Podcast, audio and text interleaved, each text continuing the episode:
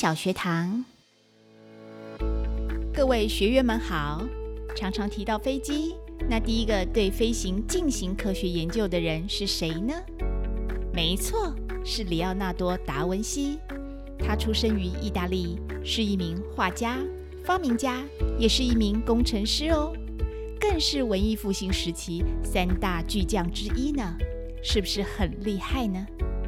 达文西除了在艺术上的成就外，对飞行也十分有兴趣。